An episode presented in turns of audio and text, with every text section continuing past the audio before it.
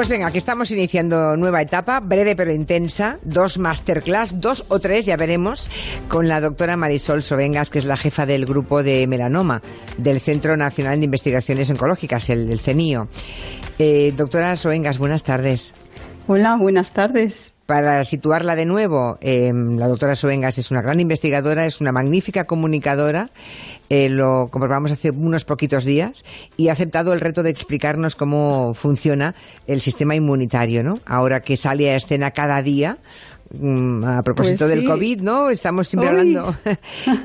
Claro que sí, sí. Además, hoy que se acaba de anunciar pues también otra nueva vacuna con buenas perspectivas eh, contra el COVID, así que es un buen momento para hablar del sistema inmunitario. Pues sí, es importantísimo. Y ver cómo actúan esos cuerpos de defensa que tiene nuestro organismo, ¿no? Ante los virus, ante las bacterias. Yo les aseguro que es apasionante. Van a escuchar los oyentes conceptos que son familiares porque desde que empezó la pandemia pues hablamos, mm, eh, conocemos muchos términos nuevos, pero es que además la doctora Soenga seguro que va a hacer que lo entendamos todo con, mucha sencillez porque es una apasionada de la divulgación y eso, y eso se nota.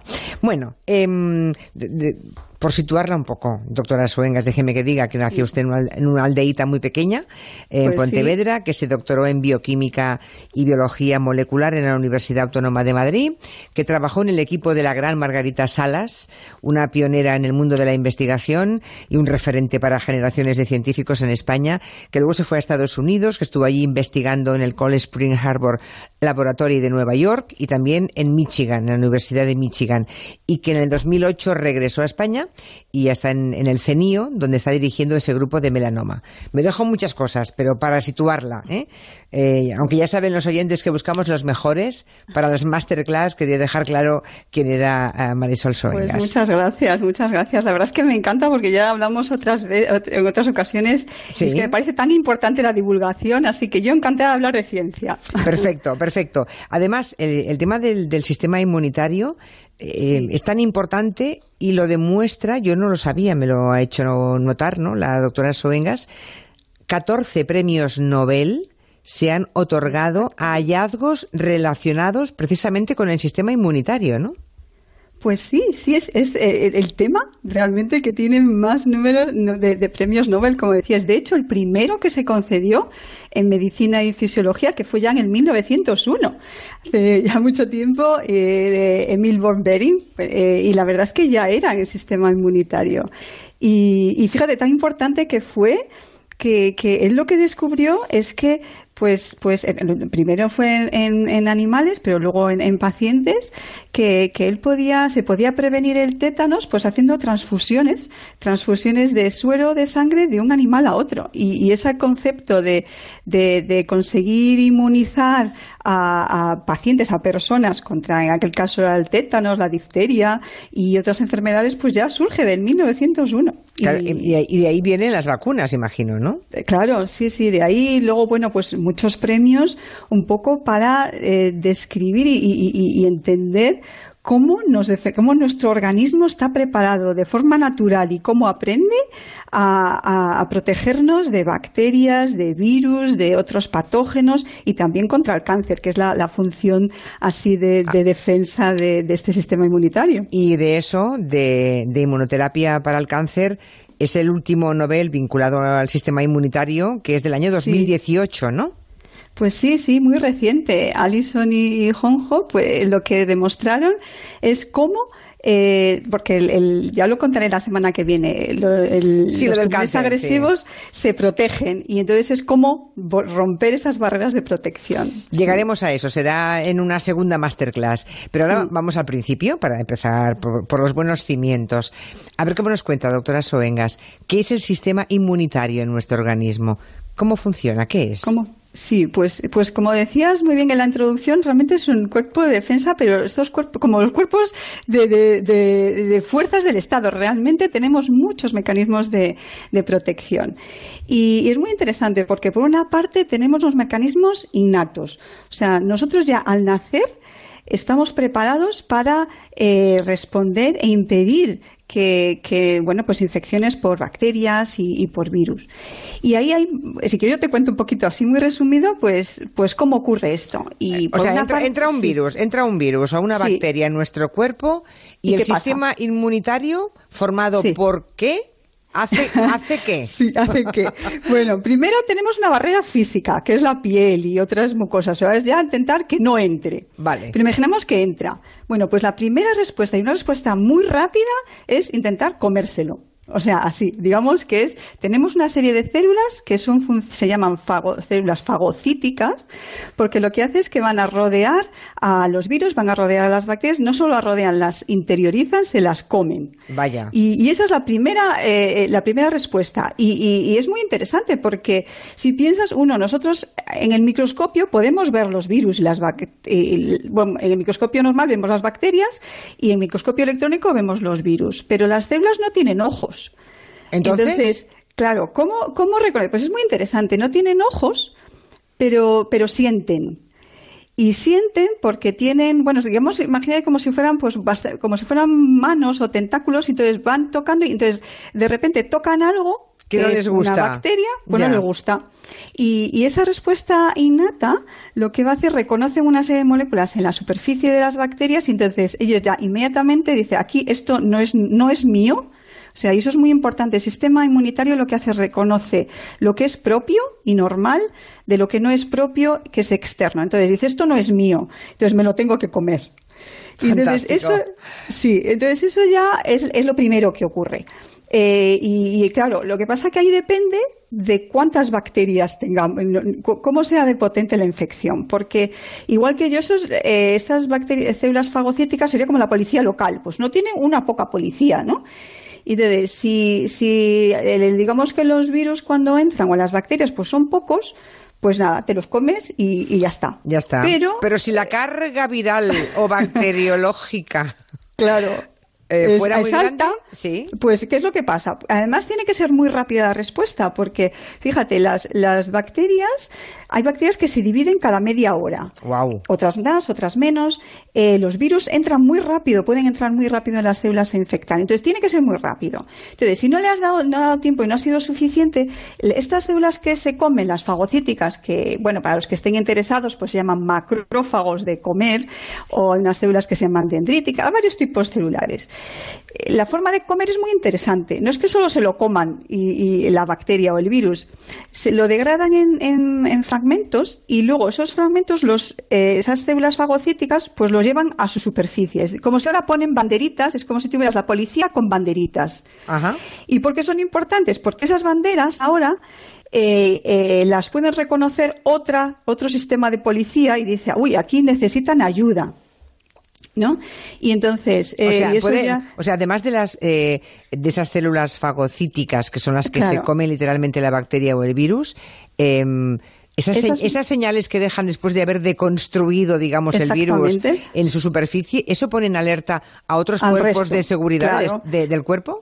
Sí, sí, sí, porque lo que hacen es, bueno, primero los lo degradan, los ponen en la superficie y además empiezan a secretar una serie de factores. Es que imagínate que, que pues tiene cuando la policía llega y manda pelotas de goma, o sea, aquí ha pasado algo que no es normal. Y entonces ya llegan otras células del sistema inmune que ya son más, más especializadas. Y es lo que ya entra en la inmunidad adaptativa. Entonces, lo que ya es una segunda fase en la que, bueno, pues imagínate que tiene esta policía, pues ahora vienen los cascos azules. Los cascos azules son, eh, digamos, como, como en la ONU, ¿no? digamos que son de ayuda.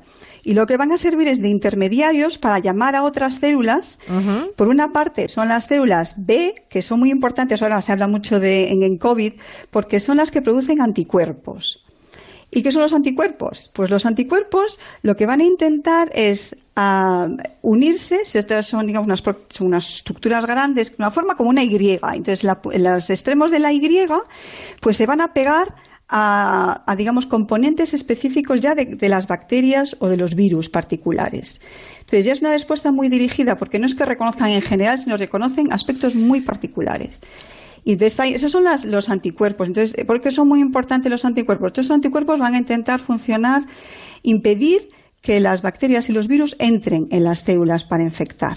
Eh, tengo, tengo preguntas antes de seguir adelante. Algunas de los oyentes, por ejemplo, decía que todos tenemos una inmunidad innata, ¿no? Sí. Y luego hay otra que es la adaptativa, que es la que se coge, la que uno va adquiriendo con el tiempo. Pero cuando un bebé nace, por ejemplo, que tome leche materna aumenta o perfecciona su sistema inmunitario, me pregunta sí, un oyente. Sí, sí, sí, Eso es muy importante, sí. Hay una serie de sí, porque eh, la, en la leche pues hay muchos componentes sí, de, que realmente facilitan esta producción de anticuerpos. Sí, es importante. No es, o sea, hay eh, bueno personas que, que, no pueden tener leche materna y también van a adquirir eh, inmunidad durante el desarrollo. No, no es esencial, pero es muy importante y realmente te prepara mejor para todas esas infecciones que llevan los niños pequeños, catarros, gripes, etcétera. O, sea, los, niños nacen ya con, con los cascos azules, con nacen con los fagocitos, con, con los geo, todo.